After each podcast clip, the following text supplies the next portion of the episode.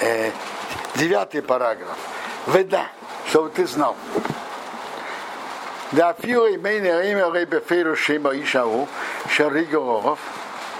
Даже он не говорит ему прямым текстом, кто это. Ракумасапел там. Он рассказывает ему весь этот рассказ, так рассказывает, не упоминая его имени. Валды Сипуры, Мимева не свадили Ахаках Шима Ишау. Из-за рассказа потом ему становится известно имя того человека. Это уже потом он узнает сам. Он только рассказывает, он говорил то-то, то-то. А кто это? Э, кто это, он потом уже сам узнает. Так нет, его спрашивают конкретно по имени, что говорил конкретно Давид. И получается, Нет. любой ответ на то, что скажет, Нет, будет...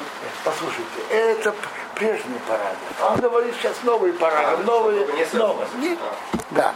Он ему не рассказывает имя человека. Он рассказывает, кто-то говорил там то-то и то-то. Кто, он не рассказывает. Но кто, он э, простым путем узнает. О, Шеце Моине Маша Дибровов и Шанасова Йода Мясмы, то, что про него говорили, или то, что ему делали, это он знает. Про него говорили, что он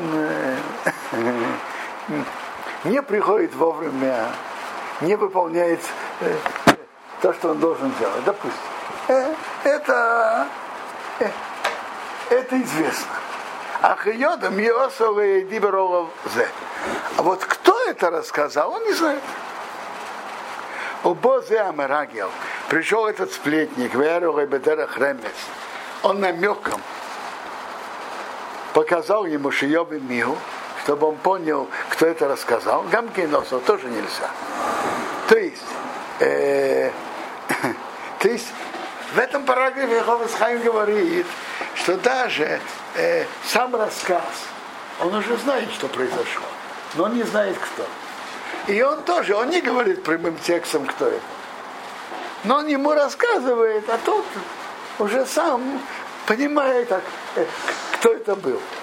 Так это тоже входит в запрет смерти. Я, я понимаю, что, и, на- наверное, наверное, это, это, это, это да, наверное. Так я понимаю.